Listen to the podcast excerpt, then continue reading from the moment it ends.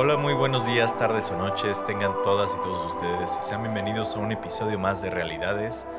El día de hoy con un episodio corto, pero me parece de mucha utilidad para todas y todos ustedes que están en una relación de pareja o que les gustaría estar en una relación de pareja. Y esto se debe a que una de las situaciones de repente más difíciles de realizar cuando estamos en pareja, aunque parecería lo contrario, es el hecho de lograr acuerdos. ¿Qué me gusta? ¿Qué te gusta?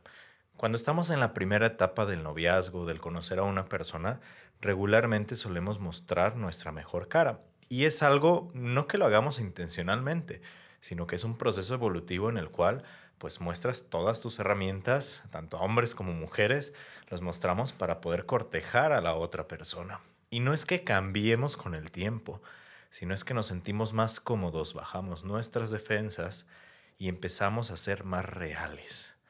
Y no necesariamente el mostrar nuestra faceta real, por así decirlo, debería de ser un motivo para terminar con la pareja. Al contrario, gracias a esta faceta de realidad es donde empieza la parte más bonita de una relación de pareja, que es la intimidad. Y no me refiero a la parte sexual, sino a la intimidad de conocer genuinamente a la persona con la que estás compartiendo tus horas, tus días. Eh, ¿En cuántas ocasiones tú no has estado en una relación de pareja que probablemente te la pasas muy bien, pero no conoces genuinamente a la persona? ¿Cuáles son sus miedos más grandes? ¿Qué le gusta? ¿Qué no le gusta? Su historia de vida. Tal vez sí lo conoces, pero tal vez no. Este ejercicio que te voy a enseñar el día de hoy les puede servir a ustedes que están en pareja para poder sentar las bases respecto a qué les gusta y no les gusta de su pareja o de la relación de pareja. Que hay que poner algo, algo sobre la mesa.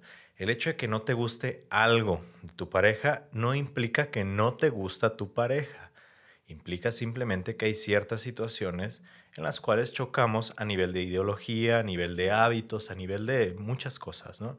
Y se vale y creo que es totalmente válido el hecho de expresarlas, el hecho de decirte, ¿sabes qué? Esto no me está gustando, me gustaría que se hiciera tal cosa, ¿no? La, la, situación complicada a la hora de decir qué nos gusta, qué no nos gusta y generar acuerdos es justamente lo que, les decía al principio. Estamos tan acostumbrados a mostrar al principio una faceta muy maravillosa, muy bonita, que en ocasiones nos cuesta trabajo, por un lado, el expresar esta parte que no me gusta, porque yo voy a ser quien rompa este hechizo. No me puedo permitir ser yo quien rompa el hechizo de lo bonito que estamos viviendo. Pero ojo, ya lo hemos dicho en, en, en muchos de los episodios anteriores, para que una pareja continúe durante mucho tiempo es necesario el conflicto. Y yo le hablo un conflicto controlado versus un conflicto sin control, que sería gritarnos, violentarnos. El conflicto controlado tiene que ver con esto que les, vamos, que les voy a decir el día de hoy. Entonces, ahí les va. Imagínense que ustedes están en esta situación en la cual quieren empezar a conocer de manera real a su pareja y quieren empezar a poner límites claros respecto a lo que les gusta y no les gusta de su pareja. El ejercicio va para las dos personas involucradas en la relación de pareja. Vas a tomar una hoja y vas a realizar un listado de esas cosas, de esas pequeñas cosas tal vez o grandes que no te gustan o te gustaría que cambiara tu pareja. Este es un ejercicio en primera instancia individual. Cada uno de ustedes se va a tomar su tiempo, una semana, dos semanas, lo que se tengan que tomar para hacer una lista tan corta o tan larga como se les venga a la mente. ¿Qué me gusta y qué no me gusta tanto mi pareja? ¿Sí? Una vez haciendo esta lista, necesitamos revisar de estas cosas qué estás dispuesta o dispuesto a tolerar y qué de plano no estás dispuesto a tolerar. Yo le daría preferencia para este ejercicio a las cosas que no estás dispuesta o dispuesto a tolerar, porque cuando nosotros no podemos o no quisiéramos tolerar algo en una relación de pareja y se repite esa acción una y otra o ese hábito una y otra vez, y cuando nuestra comunicación no es muy buena, no lo decimos, pero no por no decirlo deja de generarnos un conflicto. Entonces se va acumulando, se va haciendo una piedrita, otra piedrita, otra piedrita, piedrita, hasta que llega un punto en el cual explotamos y la otra persona, como nunca le has dicho que no te gusta o no se lo has expresado de una manera adecuada, pues se saca de onda y se genera un conflicto muy grande. Entonces, regresando, una lista, esas cosas que no me gustan, de esas cosas, hacemos una división entre qué estoy dispuesta o dispuesto a tolerar.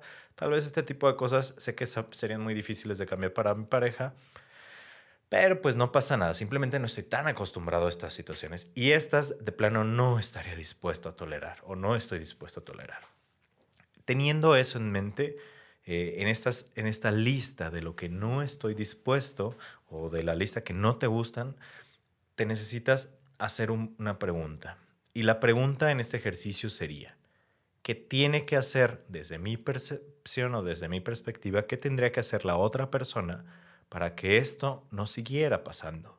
Y voy a poner un ejemplo. Si yo estoy con mi pareja, le digo, me gustaría que me escucharas más, que esto es un tema que de repente suele pasar mucho. Ok, si yo le digo a mi pareja, escúchame más, es muy ambiguo. Es muy amplia esta, esta, esta regla, bueno, no regla, es muy amplia como esta sugerencia, podríamos decir. Necesitamos ser más concretos respecto a a qué te refieres o cómo te darías cuenta que te está escuchando mejor la otra persona. ¿sí? En vez de qué tendría que hacer, ¿cómo te darías cuenta tú que la otra persona te está escuchando más? Y tal vez al responder esa pregunta, en esa parte donde escribir, me gustaría que me escuchara más, o no me escuchas, ¿qué te gustaría? Que me escuchara más. ¿Cómo te darías cuenta que te está escuchando más? Cuando tenemos conversaciones acerca de mi día, que deje el celular a un lado.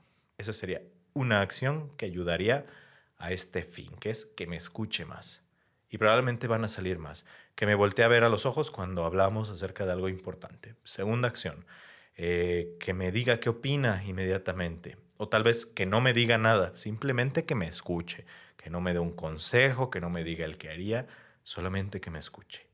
Sería como una especie de mini manual para la otra persona para poder lograr ese punto.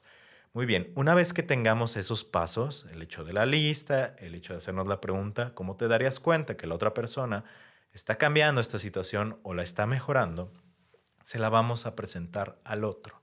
Y poniendo y regresando este ejemplo de la parte de escuchar, yo me acerco con mi pareja, hicimos el ejercicio los dos y empezamos. Primero uno y luego el otro. Nos vamos una y una.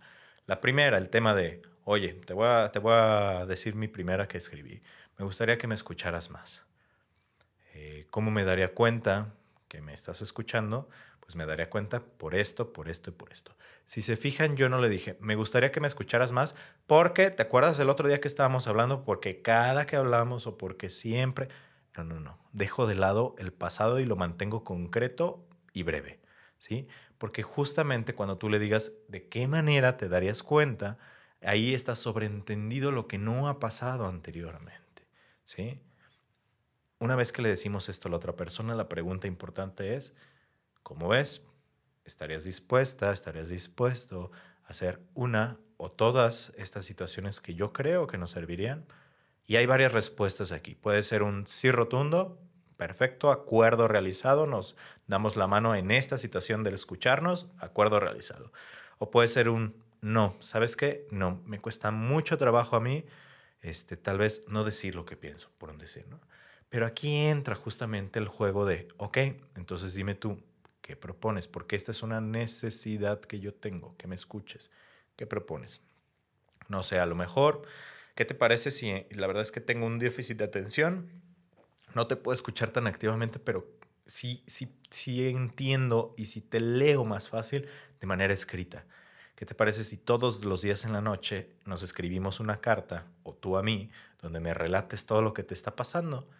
y yo te contesto en la mañana siguiente o al día siguiente, aunque vivamos juntos, y, hacemos como una especie de correspondencia para de alguna manera cubrir esta necesidad del escuchar. Eventualmente vamos incorporando como nuevas formas para que se adecue al estilo de comunicación de ambos, que es escrito y hablado. A lo mejor ya en algún momento podemos hacerlo mixto y ahí vamos evolucionando. Pero si se fijan, la propuesta o el decirle al otro que no nos gusta, Primero es para saber si está dispuesto o no está dispuesto a hacer algo al respecto, entendiendo que es una necesidad nuestra y que es algo que nos preocupa respecto a la relación.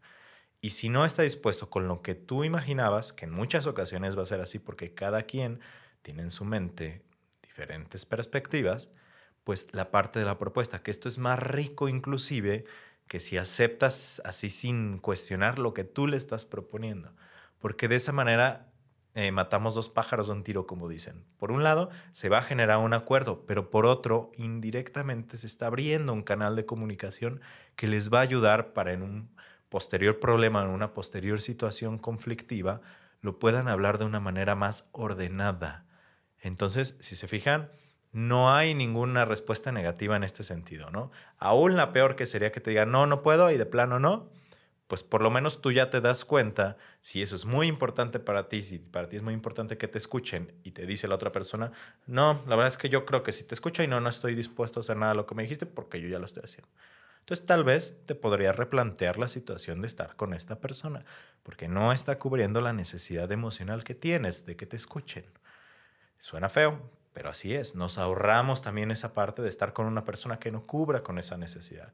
Entonces, si se fijan, este ejercicio nos ayuda justamente a ver diferentes aspectos desde nuestra perspectiva individual de cuáles son nuestras necesidades en la primera parte del ejercicio y el abrir los canales de comunicación y ver la perspectiva que tiene el otro sobre lo que está sucediendo. Muy probablemente algo que tú propongas, la otra persona también lo puso y es como de, híjoles, estamos fallando los dos en este tema, más fácil y con más ganas buscamos un punto de encuentro para generar un acuerdo. Intenta este ejercicio con tu pareja y platícame en los comentarios cómo te fue.